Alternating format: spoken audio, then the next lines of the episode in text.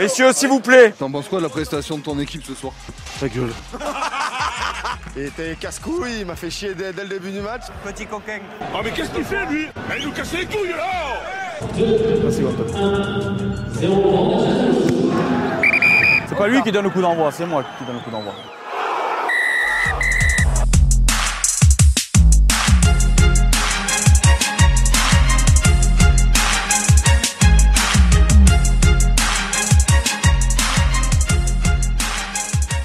Salut à tous, bienvenue pour le cinquième épisode inédit de Post Rugby, le podcast dédié au ballon ovale. La compo du 15 de France face à la Namibie est tombée avec le retour de certains 4, mais il y a un forfait tout de même. On va décrypter tout ça, euh, la composition de, de Fabien Galtier avec l'équipe du jour. Nous aussi, on a remis des cadres dans notre 15 de France avec Brian Nardelli, journaliste PJ de chez Sudway. Salut Brian. Salut Dorian, salut Loïc, salut à tous nos auditeurs. C'est un plaisir d'être encore une fois avec vous cette semaine. Est-ce que tu te sens à la hauteur d'un cadre du 15 de France quand même, Brian? À la hauteur? Euh, bah, Étant donné que j'ai pas ma place sur le 15 titulaire, non, je vais répondre non. Par contre, j'espère être à la hauteur pour, euh, pour en parler avec vous et être le plus, euh, le plus clair possible, on va dire. On rappelle, il y aura une session pronostique à la fin où Brian, euh, voilà, on en reparlera tout à l'heure dans, dans la session pronostique où tu as été plutôt bon quand même. hein. C'est presque notre Cameron Wookie à nous de l'équipe, car comme Wookie, il enchaîne les matchs comme Loïc Le Cabellec de chez Attitude FM. Salut Loïc. Ouais, salut Dorian, salut Brian, salut tout le monde. Alors la seule différence avec euh, Woki, euh, c'est ben, c'est la taille hein, quand même, hein, parce que bon, j'ai j'ai pas trop la taille, mais après ouais, j'ai les mêmes appuis que lui et je prends les mêmes ballons. tout. Et t'enchaînes les podcasts comme lui qui enchaîne les matchs. On va voir s'il va- s'il y aura pas la blessure euh, derrière. Je l'espère pas en tout cas. Euh, vous en avez l'habitude les gars, on aura un invité ce soir dans le podcast. Il a disputé tout de même deux coupes du monde. hein. On enchaîne des gros invités tout de même depuis euh, le début de ce podcast et qu'on démarre depuis la Coupe du Monde. Il a disputé deux coupes du monde comme on l'a dit.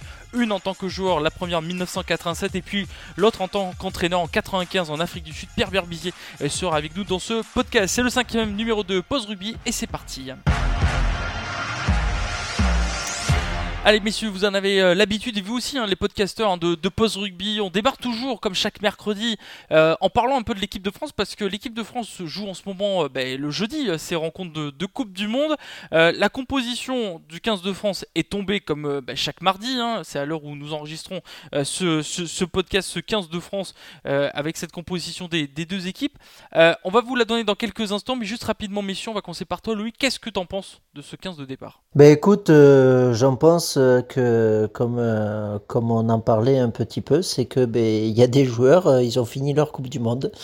Je pense que ben, Fabien Galtier a dit en conférence de presse que juste après le match, hein, peut-être que les joueurs étaient frustrés, mais que lui, ça lui allait par rapport au résultat. Au, final, on voit comparé euh, quand on voit la compo, on dit on dirait que pas du tout. Donc non, après ouais, c'est une composition type, hein, c'est une composition de préparation pour les phases finales. hein. Ça c'est sûr, c'est ce que je vois de mon côté. Je sais pas ce que vous en pensez les gars, mais euh, je verrais bien euh, pratiquement ça pour euh, pour l'écart, si on est qualifié en quart, bien sûr. Avant de laisser la, parole, Brian, je vais vous la donner. Je vais vous donner ce, ce 15 de départ où il y a eu certains retours de blessés, de cadres aussi.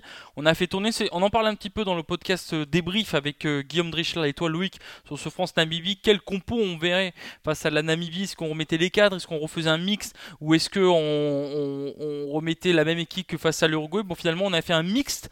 Mais avec beaucoup plus de cadres euh, tout de même. Euh, avec Ouais, c'est une- plus un cadre hein, quand même, c'est plus un cadre qu'un mixte là. on est plus ouais, sur un 4, c'est juste 2-3 joueurs que- qui sont pas d'habitude dans les premium, comme il disait euh, en début de, de préparation. Ouais, voilà, parce que moi j'aurais, moi je, moi j'aurais été comme toi, comme tu as dit la semaine dernière, tu vois, j'aurais fait un mix et j'aurais vraiment fait un mix entre les deux. Là, euh, le 15, c'est le 15 titu quoi. Il y a, a pas de mix. Ouais, c'est le 15 titu. On va vous la donner tout de suite avec première ligne, retour de Cyril Bay. On va en parler parce que Antoine Dupont qui était en conférence de presse, en a parlé avec Peato Movaka. Au poste de talonneur, on retrouve Winnie Antonio. La deuxième ligne, Cameron qui enchaîne donc, comme on l'a dit, un troisième match euh, de suite de, Coupe du Monde avec Thibaut Flamand. Troisième ligne, Anthony Gelon préféré à Grégory Eldrit, mais on en parlera euh, pourquoi préféré à, Grégory Eldrit avec Charles Olivon et François Cross. Euh, la charnière Dupont, Jalibert Dupont qui portera le brassard de capitaine. La paire de centre, Jonathan Danti qui fait son grand retour avec Gaël Ficou sur les ailes, Damien Penaud, le Bordelais, et l'autre Bordelais, Louis Bielbarré. Est-ce que là aussi, il n'y a pas un petit changement par rapport à, Gabin Villiers On en parlera également dans, ce podcast et au poste de 15 Thomas Ramos. Du côté des finisseurs, il y a des petites surprises tout de même avec euh, Pierre Bourgarit, Reda Wardi, Dorian Aldeguerri, Romain Taofi-Fenois, euh, Paul Boudon, Baptiste euh, Couillou, Yoram Moifana et Melvin Jamine. Qu'est-ce que tu en penses de ce 15, Brian? Eh bien moi, euh, je vais être un petit peu à contre-courant par rapport à ce que vous dites depuis le début. Euh, c'est quand même pas le, le 15 type cadre tel qu'on a l'habitude de le voir depuis quelques années. On sait que Fabien Galtier quand même a, l'habitude de travailler avec les mêmes joueurs dans son 15 type depuis de, de, de nombreux mois maintenant. Et avant la Coupe du Monde, souvenez-vous, euh, c'était pas tout à fait cette équipe type hein, qu'on avait en tête pour euh, aller en phase finale. Je pense quand même qu'il y a quand même euh, un mix de joueurs. Je, je pense par exemple, alors on sait que Aldrit et, ne, ne peut pas être là pour ce match, donc c'est Gelon qui, qui le remplace. Mais Movaka pareil à la place de Marchand, Bielbiari qui prend qui prend la place pour ce match de, de Villiers, qui était pourtant le numéro un à l'aile à ce poste pour Fabien Galtier jusqu'ici. Il y a quand même deux trois petits ajustements et on n'a pas parlé du banc, mais le banc, il y a quand même Couillou qui, euh, qui prend la place de Lucu, qui jusqu'ici était le numéro 2, euh, Moefana, la place d'Arthur Vincent. Il y a quand même deux, trois petits ajustements qui laissent penser que c'est quand même une équipe...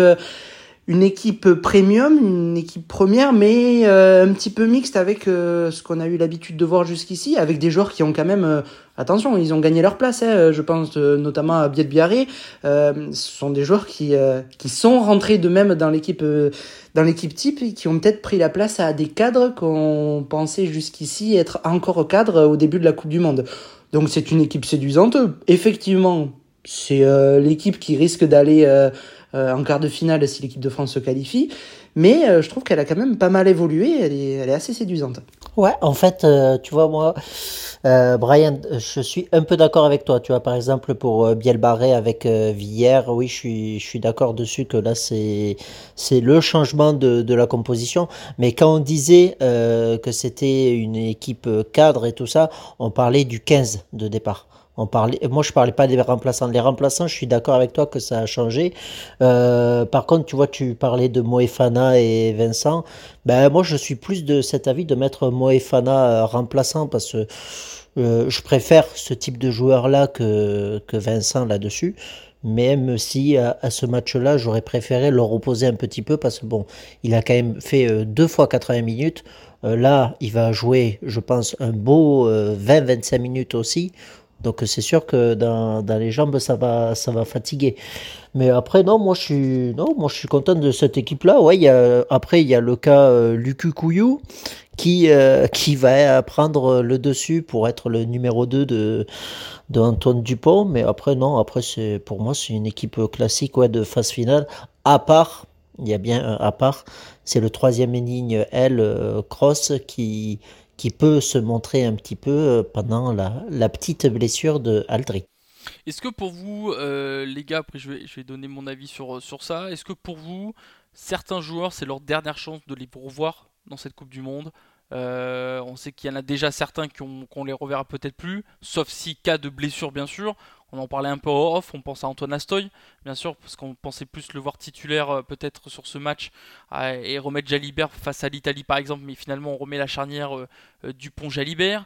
on pense à d'une certaine façon à Bielbarry, même s'il enchaîne une deuxième rencontre, c'est plutôt parfait pour lui si il réussit ce match. Est-ce qu'il va pas prendre la place de Gabin Villiers à l'aile face à l'Italie?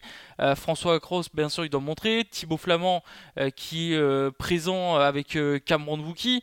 Movaka aussi, même si Julien Marchand il est pas, pas présent, mais Movaka lui, il devrait garder cette place de talonneur vu que Marchand est pas présent et que Bourgarit n'a pas fait un énorme match face à face à l'Uruguay. Est-ce que pour vous, certains joueurs, notamment au poste des finisseurs, c'est peut-être la dernière fois qu'on les va les voir sur sur ce match Brian Ouais, moi, j'ai peur. J'ai peur surtout pour euh, pour deux joueurs, euh, Kouyou et, et Moefana, parce que euh, Moefana a eu plus de temps de jeu que Kouyou dans cette Coupe du Monde, mais euh, il n'a pas montré toute l'ampleur de, de, son talent malheureusement. Euh, et Couillou, on sait très bien que même si là il est dans le poste de finisseur, il est quand même numéro 3 dans la hiérarchie des des demi de mêlée jusqu'ici. Et le problème, c'est que quand on regarde le calendrier, où forcément il fallait faire jouer les, les cadres, les titulaires pour le match face à à la Namibie. Sinon, si on attendait l'Italie, ça allait faire euh, un mois, je crois, presque un mois que les cadres n'auraient pas foulé la pelouse. Donc, euh, ça allait être compliqué en vue d'un quart de finale. Moi, j'ai peur que, ouais, ce, soit, ce soit peut-être la dernière apparition de, ou l'une des dernières de Kuyo et Moefana que euh, Villiers aussi euh, passe à l'aile pour euh, l'Italie et que Bielbiaré reprenne le poste dédié pour les, quarts de finale et qu'après on enchaîne sur cette équipe type. Donc ouais, Villiers, Moefana, Couillou, j'ai peur que s'ils fassent pas une alors Villiers ne, jouera pas mais si Moefana et Couillou ne font pas une excellente entrée en jeu, j'ai peur qu'ils passent en second plan voire même peut-être en troisième parce que parce que là ouais, on a que trois arrières dans les finisseurs. Euh, je, je, ça me choquerait pas du tout de voir un, un Astoy euh, sur le banc des finisseurs pour, le, pour les quarts de finale. Moi, c'est, c'est mon avis. Je sais pas ce que vous en pensez, les gars, mais euh, je le vois comme ça. Ah, pour moi, Astoy, il est fini. Astoy, tu, tu le verras plus, ça c'est sûr. Là, la sanction, elle est tombée pour lui. Après, euh, concernant Couillou, ouais, je suis d'accord, c'est, une grosse chance. On va dire c'est plus une grosse chance pour lui de, jouer les phases finales avec ce ce remplacement-là en étant que finisseur contre la Namibie. Euh, Moefana, euh, pour moi, euh, je pense qu'il a pris le dessus par rapport à, Vincent, même si les matchs n'étaient pas exceptionnels de lui. Euh, je le vois largement au-dessus parce que Biel Barré, Imaginons, allez, imaginons Biel Barré, ça peut lui être son dernier match s'il fait un mauvais match. Si lui fait un mauvais match, que Villiers fait un mauvais match contre l'Italie, tu mets qui à l'aile? Est-ce que tu tenterais pas Moefana? Moefana à l'aile. de Moefana, Moefana qui a beaucoup joué. Tu l'as, euh, tu, l'as déjà vu, ouais, tu l'as déjà vu à l'aile là-dessus et. Ça n'a jamais été très séduisant. Et hein. franchement, un gars, un défenseur comme ça, t'en auras peut-être besoin hein, face euh, au Sudaf ou face à l'Irlande, t'en auras peut-être besoin et je verrai plus un gars comme ça que Villiers qui ne plaque pas trop et euh, Bielbarré qui, qui a un peu de mal. Donc c'est une possibilité. Il y a aussi la, tentation peut-être de Macalou à l'aile? Oh non, non, non, non, non. Non, Oh ouais, non, non, non, non. Non, franchement, franchement, si tu fais ça en quart, euh, là, t'es. Je sais pas, t'es pas sur une autre planète, j'ai pas, pas envie de dire ça. Mais il y a cette euh, solution quand même qui est présente. Ouais, mais tu, euh, l'aurais, tu l'aurais déjà essayé la solution. Tu l'aurais déjà essayé avant. Tandis que la solution Moefana, tu l'as déjà essayé. Donc euh, tu vas pas essayer des trucs comme ça. Euh, c'est comme euh, juste avant la Coupe du Monde, on disait Danti est blessé, tiens pourquoi pas on mettrait pas Boudin en, en centre. Non mais faut, faut arrêter. regarde, tu vois quand même qu'un Villiers défensivement il n'est pas incroyable. Il est beaucoup critiqué. Bielbarré, on sait qu'il, bon, offensivement, il peut faire des merveilles, mais là aussi c'est compliqué. Moefana, on le rappelle, ça fait quand même plusieurs mois qu'il n'est pas dedans. Que ce soit pendant cette Coupe du Monde ou pendant ce Six Nations. On rappelle qu'il y a Sipile Falatea, son, son nom, qui disait en conférence de presse notamment que sa famille lui parle. Lui, il lui a parlé parce qu'il il a passé un peu euh, une période compliquée avec l'UBB. Il apporte plus qu'il apportait auparavant. Là aussi, c'est voilà tenter des choses parce qu'on est quand même avec trois joueurs qui sont un peu en dessous tout de même. Attention, parce que je, trouve qu'on enterre un peu trop vite euh, Villiers. Alors certes, il n'est pas exceptionnel en, euh, en termes de défenseur. Euh, il est quand même, depuis qu'il est arrivé en équipe de France, à 15. Euh, il reste quand même un top niveau, que ce soit offensivement, dans les grattages. C'est un joueur qui est ultra présent dans les rucks. Et, euh, il est quand même partout sur un terrain. Euh, il, est, il est vraiment partout. Alors certes, il a quelques lacunes en défense, mais... Bon, si on regarde sur l'autre aile, Penaud, personne n'a rien à dire contre lui. Je suis le premier à, être à être 100% d'accord sur le fait qu'il c'est l'un des meilleurs ailiers au monde. Par contre, c'est loin d'être le meilleur défenseur euh, en, tant qu'ailier. Euh, il marque énormément d'essais, il est ultra présent aussi. On a quand même deux postes qui sont assez euh, assez deux ailiers qui sont pas énormément présents en défense, mais qui pour moi restent quand même ultra présents en attaque. Et Villiers, encore une fois, il est partout sur le terrain, beaucoup plus que Penaud si on doit comparer. Donc euh, je trouve que ce serait euh, ce serait l'enterrer un peu vite. C'est deux, deux profils très différents avec Biet Biarré, ils apportent deux choses très différentes, mais euh, non, pour moi, Villiers, il a largement sa place encore dans, le, dans le 15 de départ. Après, c'est vrai que ça va être serré avec, euh, avec Billet Barry. Mais t'en penses quoi, toi, Dorian, de, ce 15 de départ On n'a pas eu ta, ta, vision d'expert sur ça vision d'expert. Non, mais c'est un, un, un, 15. Voilà, il y avait dans tous les cas deux écoles. Soit on remettait les cadres, euh, l'équipe presque type face à la Nouvelle-Zélande, ou est-ce qu'on mixait un peu? On voit, on voit quand même qu'il y a un peu de mixte tout de même. Euh, bon, Mobaka il est là parce que euh, Julien Marchand est blessé. On voit qu'on on, se posait la question de voir si Bay et Danti allaient démarrer sur le banc et leur laisser 20 minutes pour qu'ils reprennent un peu de rythme et les mettre titulaires face à l'Italie. Finalement, on les met titulaires directement. C'est-à-dire qu'ils doivent avoir du rythme hein, d'après le staff et d'après les, les, les un peu. Donc on a quand même une première ligne qui va être plus costaud que d'habitude, parce qu'on s'est fait bouger tout de même face à, face à l'Uruguay, euh, notamment sur les mêlées sur cette première ligne, donc elle sera plus stable face à une équipe du Namibie qui est techniquement plus faible que, l'Uruguay, donc ça, ça va être intéressant. Jonathan Danti et Ficou vont être là pour un peu plus resserrer le centre et on verra peut-être un peu plus de jeu, parce qu'on se rappelle, face à l'Uruguay, on se disait qu'il manquait beaucoup d'automatisme, notamment sur les lignes arrière. On voyait pas beaucoup de choses, on voyait qu'ils se cherchaient, qu'ils se trouvaient pas. Certes, il y a les entraînements, mais les matchs, ils sont pas là. Là, au moins, on resserre un petit peu les, boulons. J'aurais peut-être pas mis Dupont-Jalibert sur ce match, ou en tout cas, euh, peut-être pas Jalibert ou alors le faire entrer 20 minutes, mais tenter une dernière chance avec Astoy pour voir le duo du, Dupont Astoy, parce que Astoy, on dit un peu qu'il a le profil d'Antamac un peu dans, certaines situations, donc ça aurait pu être intéressant. Finalement, le staff préfère mettre les cadres directement, parce qu'il faut rappeler aussi qu'après ce match, l'équipe de France ne joue pas pendant deux semaines. Et ça, c'est très important. Donc au moins, là, on voit quelque chose d'intéressant, mais à voir est-ce qu'il y en a qui ont perdu leur place? Est-ce qu'il y en a qui l'ont récupéré? Est-ce qu'il pique la place de Gabin Villiers ou est-ce que c'est peut-être la dernière fois qu'on le verra? Est-ce que Couillou pique la place de Maxime Lucu En tout cas, c'est une, un 15 qui est plutôt compétitif, surtout face à une équipe du Namibie, ça devrait le faire en tout cas. Euh, et puis je pense que le staff fait avec les moyens qu'ils ont aussi. Hein. Entre les blessés, euh, les joueurs qui sont un peu en dessous, ils font avec les moyens qu'ils ont, mais il ne faut pas voilà, négliger, euh, et c'est ce qu'on fait pas, ce 15 de départ qui peut être très très intéressant. Après, après les gars, on parle surtout là, des lignes arrière pour les gars qui ont leur dernière chance, mais il y a cette troisième ligne aussi où il y a vraiment leur dernière chance pour bout de bout ça peut être sa dernière chance aussi, parce que là, il est remplaçant parce que Aldrit n'est pas là. Hein. Euh, Cross, ça peut être sa dernière chance. Et moi, franchement, euh, je vais le dire comme ça, je longe, c'est peut-être sa dernière chance aussi déjà. Parce que pour moi, il, il, a, il a fait son match, bien sûr, c'est un match de retour et tout, je suis d'accord, mais pour moi, il n'a pas été euh, vraiment exceptionnel et tout ça. Donc là, il faut vraiment qu'il montre ses capacités parce que sinon, euh, il la fera pas hein, le reste de la Coupe du Monde pour moi. Tu, penses que Cross est, au-dessus de Gelon aujourd'hui? Ah, pour moi, oui.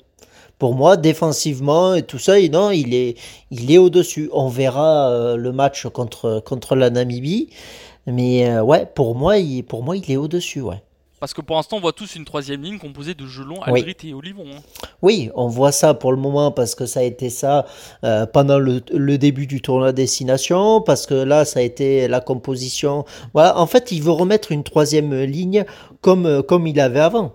Mais euh, si Gelon, certes, il est opérationnel, ils disent à 100%, mais que sur le terrain, il est peut-être pas à 100% et que Cross est peut-être meilleur vaudrait peut-être mieux prendre, prendre Cross. Hein. Oh, là, maintenant, il faut mettre des joueurs à 100% tout le temps. quoi. faut arrêter de mettre des joueurs à 90%. On est à la Coupe du Monde. quoi. Ouais, ouais, elle va être difficile à former cette troisième ligne. C'est c'est un vrai casse-tête hein, parce qu'on a quand même des joueurs euh, des, joueurs de, de talent partout qui reviennent de blessures pour pour Jolon, d'autres qui sont euh, bien implantés au poste de troisième ligne. Je pense par exemple à Aldrit, personne ne lui prendra sa place, ça c'est sûr. Euh, et Cross.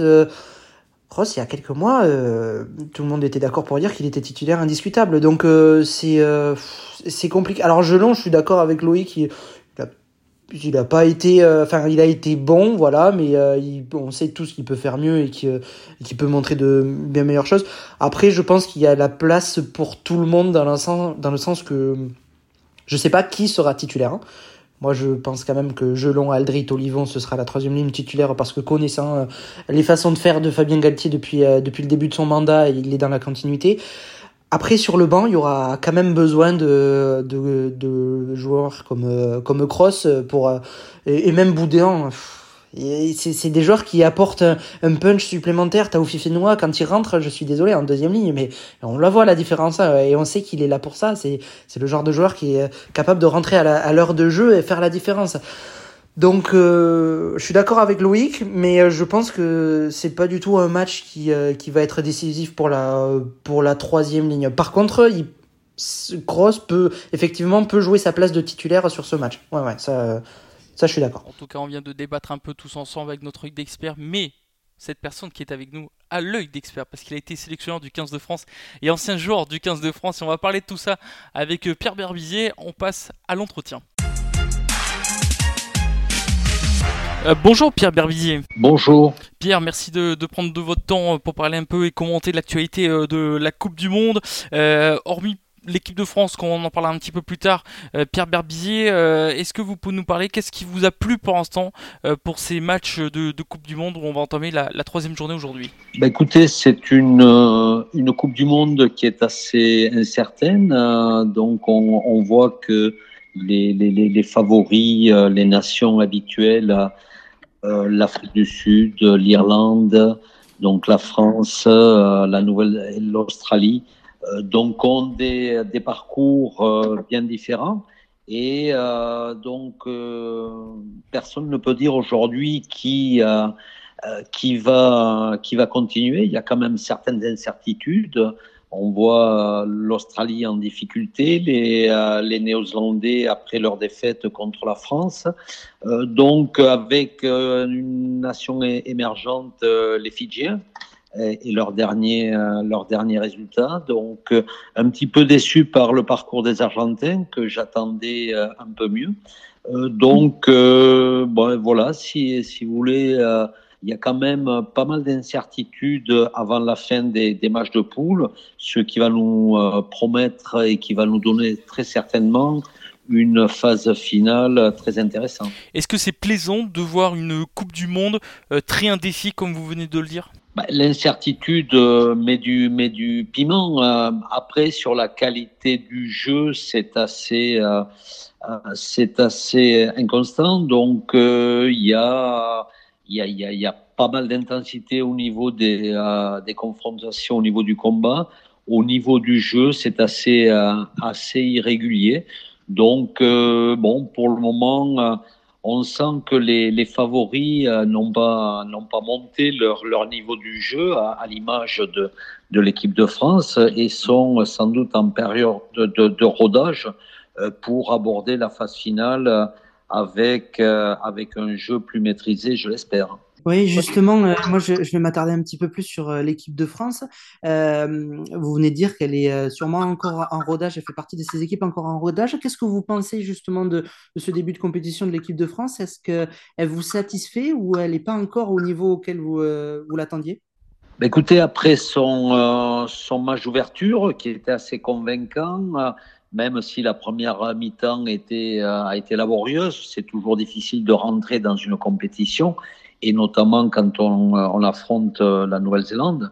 La deuxième euh, mi-temps était intéressante et je pensais qu'ils ben, qu'ils étaient en capacité de, de monter. Le, leur deuxième match a été un petit peu décevant face à un adversaire euh, moins réputé que les, que les All Blacks. Ils n'ont pas su mettre en place leur jeu et ont même éprouvé certaines difficultés face à, à leur du jour. Donc euh, aujourd'hui, euh, peut-être quelques incertitudes. On a envie de, euh, de poser la question quel jeu et quel joueur pour pratiquer ce jeu pour la suite de la compétition. Et justement, vous pensez qu'il y a, on a vu une, une, nouvelle composition face à la, à la Namibie où on voit un petit peu le retour des cadres après l'Uruguay. Est-ce que vous pensez qu'il y a euh, une différence de, de niveau, j'ai envie de dire, entre guillemets, entre cette équipe dite premium qu'a l'habitude d'aligner Fabien Galtier et l'équipe un petit peu des remplaçants qu'on a vu face à, à l'Uruguay. Est-ce qu'il y a encore un gap entre, entre ces deux équipes, selon vous? Ben, il, y a, il y a surtout pour moi des incertitudes à pas mal de postes. Donc, euh, si euh, l'équipe premium euh, telle qu'elle est définie aujourd'hui, mais aujourd'hui, euh, euh, au poste de, de talonneur qui prendre entre Marchand blessé, est-ce qu'il va revenir au Movaca, euh, Baye qui va revenir à quel niveau il va être en seconde ligne, quelle seconde ligne on va on va aligner. Euh, donc euh, troisième ligne, est-ce que Jelonge va continuer euh, la blessure d'Aldrit qu'est-ce qui a canné exactement. Euh, donc au centre, qui va jouer à côté de Ficou Aux ailes, est-ce que Gabin Villiers va va être maintenu. donc, si vous voulez, il y a, y a quand même toutes ces questions au niveau des, des joueurs qui se posent et on pensait avoir une équipe type, mais aujourd'hui, pour, euh, pour ma part, je me pose euh, ces questions-là sur les, les, choix des joueurs qui vont, euh, qui vont être pris. Et on, le, sait tous, vous avez été demi de mêlée de l'équipe de France. Vous avez peut-être une, une, un un peu plus attentif peut-être à ce poste. on a vu pour la composition de la face à la Namibie pardon, que Couillou se retrouvait sur le banc. Dupont était forcément titulaire, mais Couillou était sur le banc. D'habitude, on voit Maxime Lucu. Est-ce que euh, cette, euh, cette, hiérarchie qu'on avait l'habitude de voir au poste de numéro 9 peut, peut encore évoluer, selon vous? Ben, si, euh, si Couillou est sur le banc, c'est sans doute pour remettre en, question cette hiérarchie. Ça fait partie des questions que je me pose, et c'est la même, c'est cette question que vous posez aussi. Mais je pense que les joueurs vont commencer à se poser des questions aussi à l'intérieur du groupe, les questions qu'on se pose à l'extérieur ils vont peut-être se les, se les poser aussi à l'intérieur. L'évolution du groupe euh, prend petit à petit une nouvelle forme, quels vont être les titulaires, quels vont être les, les remplaçants, et la vie du groupe va, va changer à partir euh, du positionnement de chacun, des titulaires, des, des remplaçants, et ceux qui seront en costume cravate dans les, dans les tribunes. Donc tout le monde euh, aujourd'hui se pose la question, et c'est peut-être euh, c'est pour ça que euh, cette, quinzaine est déterminante, à mon sens, pour l'équipe de France, euh, car il va falloir répondre vite à ces questions. Un joueur qui se pose des questions en rentrant sur le terrain, euh, il, oublie de donner ses réponses. Donc, quelle que soit la réponse, un joueur doit savoir quel est son positionnement pour répondre et donner ses réponses et donner ses solutions, quelles qu'elles soient. Pierre-Pierre Bizier, on, rappelle, vous avez été euh, joueur, vous avez porté, le maillot du, 15 de France, vous avez été aussi sélectionneur du 15 de France et de l'Italie. Euh, de votre œil d'expert, de ce que vous voyez dans cette Coupe du Monde, euh, on sait que tous les 4 ans, on voit peut-être des nouveautés dans des systèmes de jeu, dans des tactiques de jeu. Est-ce que vous le voyez dans cette Coupe du Monde? J'ai pas vu, pas vu tellement de, de nouveautés, donc j'ai été déçu un petit peu par les les nations de l'hémisphère sud, euh, Nouvelle-Zélande, Australie, euh, qui me semblent un ton en dessous de ce qu'ils étaient précédemment dans les dernières coupes du monde. L'Afrique du Sud est à, est à son est à son niveau est au niveau qu'on lui connaît avec beaucoup d'intensité dans dans le dans le combat. Donc là, ils sont fidèles à leur euh, à leur jeu.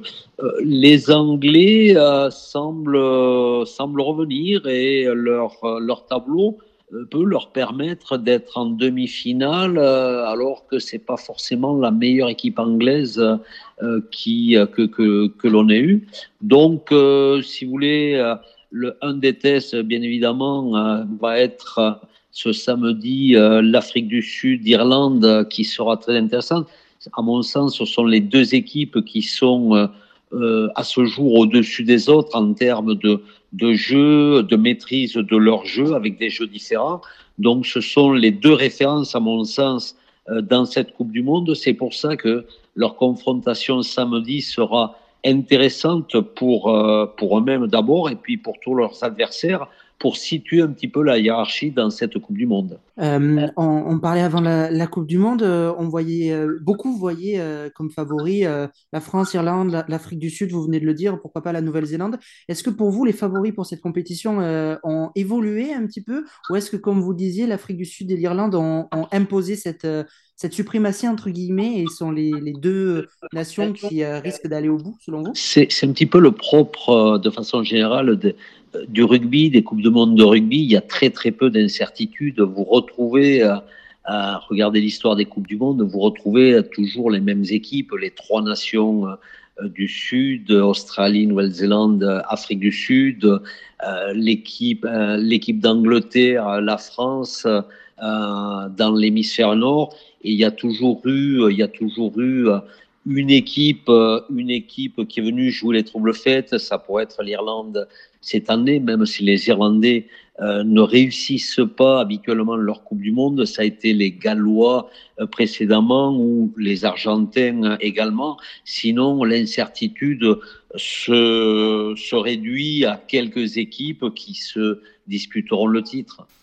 On a l'habitude de faire ça, Pierre Berbizier, euh, avec nos invités, que ce soit avec Damien Traille ou Yann Delec euh, récemment, c'est d'ouvrir la, boîte à souvenirs, un petit peu de vos souvenirs. On rappelle, vous avez disputé euh, trois Coupes du Monde, deux en tant que sélectionneur en 95 avec l'équipe de France et une en 2007 avec l'Italie et une en tant que joueur. Vous avez participé tout de même à la première Coupe du Monde de rugby avec le maillot du, 15 de France en Nouvelle-Zélande et Australie.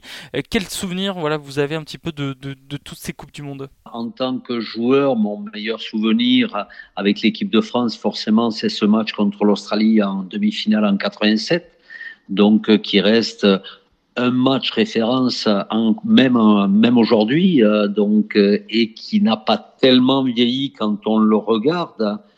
donc, c'est le match un petit peu référence de, de, de, ma Coupe du Monde en tant que joueur. Comme entraîneur, match qui m'a marqué, forcément, c'est le match contre l'Afrique du Sud en 95, où on a été honteusement volé et on sait maintenant euh, pourquoi. Euh, donc, euh, c'était voilà les, les matchs un petit peu qui, qui m'ont marqué dans mon parcours d'entraîneur et, de joueur. Euh, revenons Pierre Berbizi sur euh, la Coupe du Monde de 87 qui a eu lieu en Nouvelle-Zélande et l'Australie. C'est vrai qu'on n'en parle pas beaucoup, on parle beaucoup de, de, toutes les autres, de tout ce qui s'est passé notamment en 2011, 2007, 1995, on va en parler dans, dans quelques instants. 1987 c'est la première Coupe du Monde. Qu'est-ce qu'on se dit en ce joueur, en tant que joueur à ce moment-là en me disant c'est la voilà je fais partie de l'histoire du 15 de France en disputant la première Coupe du Monde de rugby? Mais on, on, euh, on est aujourd'hui on se rend compte euh, qu'on n'a pas pris la dimension d'un événement comme une Coupe du Monde, c'était la première. Et à l'époque on a pris ça comme une super tournée, on était habitué à faire des tournées euh, tous les étés, on recevait après en, automne l'hémisphère sud. Donc pour nous c'était une super tournée. Et en fait, on a pris, euh, on s'est rendu compte de la portée de l'événement quand on est rentré euh, euh après euh, après coup en, en, France et surtout après ce match, la demi-finale contre l'Australie. Sinon, sur place, on n'a pas pris vraiment conscience de ce qu'était cet événement, cette première Coupe du Monde. personnellement, je, effectivement, je, je m'en suis rendu compte après coup. On parlait tout à l'heure de 1995, on sait que vous êtes beaucoup exprimé euh, sur le... D'autres aussi se sont exprimés, les Néo-Zélandais, les, euh, beaucoup se sont exprimés euh, et, sur, sur cette Coupe du Monde 95 et tous ont été dans le même sens en disant que cette Coupe du Monde a été quand même un petit peu particulière. C'est vrai que quand on parle de la question un peu à Yann Delay, Guy Sibiri, il nous parle beaucoup voilà, de ce qu'il voyait de, de l'apartheid de Nelson Mandela. Est-ce que vous avez le même ressenti peut-être? Ils ont raison, peut-être qu'il aurait fallu euh, l'appeler la Coupe du Monde de Nelson Mandela. Oui. Donc il a, il a réussi à la gagner. Une énorme frustration et, euh, quelque part un, un sentiment d'injustice. Vous avez parlé de, l'Italie tout à l'heure parce qu'on rappelle, vous avez été sélectionné de l'Italie en 2007 pendant la Coupe du Monde en, France, la première. Euh, en France, euh, c'est vrai qu'il y avait une grosse génération italienne, un peu comme les Argentins, ils jouaient beaucoup en top 14, il y avait beaucoup de grands noms. Euh, quel est votre, vos souvenirs un petit peu de cette Coupe du Monde 2007 bah, ça, a été, ça a été, on a été à deux doigts de faire basculer pour la première fois l'Italie en quart de finale euh, sur un match à Saint-Étienne contre, contre l'Écosse. Donc euh, ça a été euh, un, un, match difficile et pour les Écossais et pour nous et on était à deux doigts de, ben, faire basculer ce match et pour amener les Italiens pour la première fois en quart de finale. Donc ça, ça, reste un, bon souvenir et, et bon, c'était euh, ça marquait les, les, les débuts euh, de l'Italie dans la cour des grands. Ils pouvaient rivaliser avec, on commençait à rivaliser avec, euh, avec les grandes équipes. Et qu'est-ce que vous pensez de l'Italie aujourd'hui? On sait qu'il y a une nouvelle génération qui est arrivée, il y aura un nouveau sélectionneur qui va arriver avec Gonzalo Quesada à la suite. Est-ce que pour vous l'Italie est un peu sur la bonne voie ou elle a encore un train de retard? Ben, ils ont, ça leur a permis de, de, bâtir une bonne formation. Ils ont de très bons jeunes. Ils sont très compétitifs dans les compétitions moins de 20 ans, euh, donc euh, c'est une équipe et à partir de là, Euh, ils ont des joueurs de talent qui sortent régulièrement. Quand on voit aujourd'hui les Capozzo, les Garbizi, donc ce sont des joueurs qui sont au niveau maintenant des meilleurs joueurs mondiaux. Il leur manque euh, leur peut-être euh, quelques références, quelques victoires référentes pour confirmer euh, leur statut aujourd'hui mais ils sont, ils sont en bonne voie. Et attention à cette équipe d'Italie qu'on va rencontrer en fin de match de poule. Ça peut être un match piège pour l'équipe de France, même si aujourd'hui, en termes de, de potentiel, l'équipe de France est bien évidemment au-dessus, mais attention, match piège, on ne sait jamais. Pour terminer et parler rapidement du, du 15 de France, euh, on voit qu'il y a un élan populaire derrière ce, ce 15 de France. Est-ce que pour vous, c'est la première fois de l'histoire du 15 de France qu'on voit énormément de gens, de supporters suivre euh, cette équipe de France? Bah écoutez, euh, du fait de, de, de cette Coupe du Monde en France, c'est un petit peu normal. Cette équipe aussi est plutôt sympathique, a su attirer cet engouement et créer ce- cet engouement euh, en gagnant euh, euh, le, dernier tournoi. Donc il y a eu une montée en puissance de, cette, de cette équipe et forcément en, elle s'est située, elle s'est située au niveau des, des, favoris en jouant à domicile. Donc, le public est derrière, les supporters y croient, y croient dur. Donc, pour la première fois, donc cette Coupe du Monde en France peut permettre à l'é- à l'équipe de France d'être championne du monde. On sait qu'il y a énormément de respect euh, pour le, le 15 de France vis-à-vis des supporters, vis-à-vis euh, de ses adversaires. Et si elle gagne une Coupe du Monde, ça changera quoi? Euh, Est-ce que le, le 15 de France va changer de statut? Mais d'être définitivement au, au, au même niveau que les Néo-Zélandais, les Sud-Africains, les Anglais, qui ont déjà gagné cette Coupe du Monde. Voilà, c'est euh, les, toutes les nations de les référentes de l'hémisphère sud, Afrique du Sud, Australie, Nouvelle-Zélande ont été championnes du monde. Dans le Nord, l'Angleterre l'a été. Euh, donc, euh, ce serait bien que l'équipe de France se hisse au niveau de, des, des nations majeures du rugby mondial. Merci à Pierre Berbizier d'avoir été avec nous euh, ce soir euh, dans euh, Pause Rugby, l'ancien sélectionneur et joueur du euh, 15 de France. Les gars, on va continuer à parler. On rappelle, hein, Grégory Eldrid ne sera pas là parce qu'il ressentit une petite gêne au genou. C'est pour ça qu'il est ménagé, comme on l'a dit en, début de partie de ce 15 de France. Un dernier thème, c'est le retour, comme on l'a dit. On a parlé un petit peu de Cyril Bay, cadre titulaire, quand même pilier gauche, presque l'un des meilleurs au monde, qui fait son grand retour, qui va disputer son premier match de Coupe du Monde en, en 2023. Mais juste avant d'avoir votre avis, Antoine Dupont, l'un de ses meilleurs amis, euh, s'exprime sur son retour. Ouais, ça a été un, coup dur pour lui euh, sur le, premier match de, prépa. Cette blessure, euh, au début, on, avait du mal à évaluer la, gravité, qui pouvait peut-être potentiellement le priver de, toute la Coupe du Monde.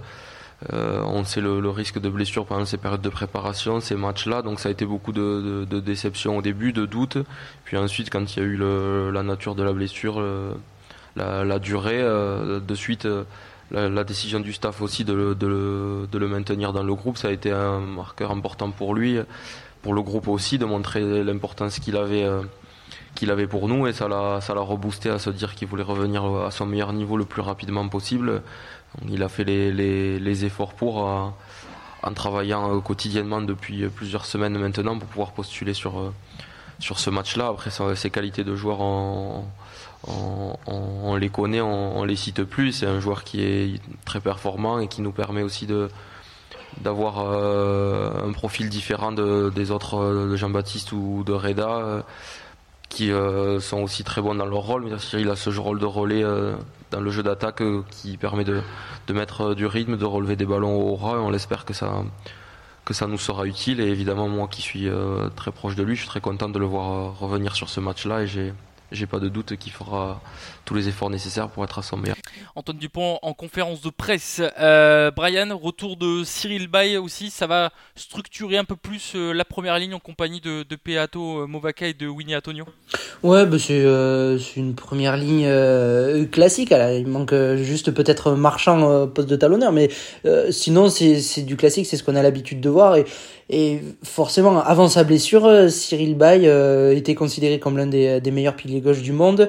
Et euh, je doute pas qu'il le soit encore aujourd'hui, euh, même après sa- son retour de blessure. Donc non, ça va apporter de la stabilité, ça va apporter euh, euh, de la confiance aussi à ce, à ce paquet d'avant aussi. On, va retrouver des, des automatismes. Et, et forcément, quand Marchand va revenir, ça va être la première ligne va redevenir cette première ligne dont on a l'habitude de voir les euh, mais d'un autre côté, on a vu que euh, Wardy a fait le, boulot aussi à la place. Les, finisseurs, les remplaçants, euh, ceux qui ont été là pour pallier la blessure de Marchand et de Baye, on fait quand même le taf. Donc je me fais vraiment pas d'inquiétude pour cette première ligne. C'est pour ça que j'en ai pas trop parlé tout à l'heure d'ailleurs. C'est que pour moi, personne joue sa place ici. hein, tant tous les joueurs sont, très importants dans ce groupe. Ouais, moi je suis, d'accord aussi. hein, pour, euh, pour Baye, c'est bien. Alors, euh, tout à l'heure, Dorian, tu l'as dit. Euh, Est-ce qu'on mettait Baye titulaire ou remplaçant et Danti aussi? C'était la question qui se posait. Rappelle-toi, on se posait déjà un peu la question il y a quelque temps par rapport à, à Gelon aussi, où moi j'étais pas d'accord, où je voulais le mettre remplaçant. Et c'était Yanis, il me semble, qui était là. Et Yanis disait que non, il faut le mettre titulaire parce qu'il a besoin de jouer et tout ça, de retoucher le terrain. Et bien en fait, si tu vas comme ça avec un bonhomme blessé, euh, tu fais euh, les autres pareil. Donc euh, c'est pour ça, moi je suis pas surpris qu'il les ait mis titulaires sur ce match-là. Alors bien sûr, ils vont pas faire euh, tout le match. hein. C'est pour ça que Moefana est remplaçant aussi. C'est pour, euh, je pense, je dis bien je pense, remplacer Danti s'il a une petite gêne encore. Et Baye aussi, il fera 50 minutes. Voilà, c'est histoire de, se remettre en jambe euh, tranquillement. Mais c'est sûr que c'est une bonne nouvelle pour l'équipe de France. Pour la place de pilier gauche, ça va faire souffler aussi un peu Wardy parce que Wardy, il avait fait un énorme match face au Black. Ensuite, il a été bon euh, remplaçant la semaine dernière, mais bon, c'est tu fais tu fais quand même trois matchs d'affilée quoi. En tant que première ligne, c'est c'est quand même costaud. Donc euh, non, ça va ça va le soulager un petit peu aussi. Donc c'est c'est une bonne nouvelle qu'on ait c'est qu'on ait euh, Cyril Bay en, tant que, titulaire. Bon, en tout cas, merci beaucoup, les gars, pour ce nouveau numéro de, de Post Rugby. Merci Loïc, merci Brian. Euh, Rendez-vous vendredi pour le débrief du match entre la France et, euh, et la Namibie. Avec plaisir. Euh, J'ai réfléchi à un petit truc parce que tu nous as donné un peu des surnoms et tout ça pendant, pendant cette émission. Mais bon, toi, Dorian, en fait, tu es l'œil de lynx, quoi. C'est ça. Tu es un peu le, le Fabien Galtier, non Un truc comme ça. Ou le Raphaël Ibanez, vraiment dans l'ombre, quoi. Exactement. C'est ça? Je suis dans l'ombre. Exactement, je suis le Raphaël Ibanez, le team manager de, de ce podcast. Non, on rigole bien sûr.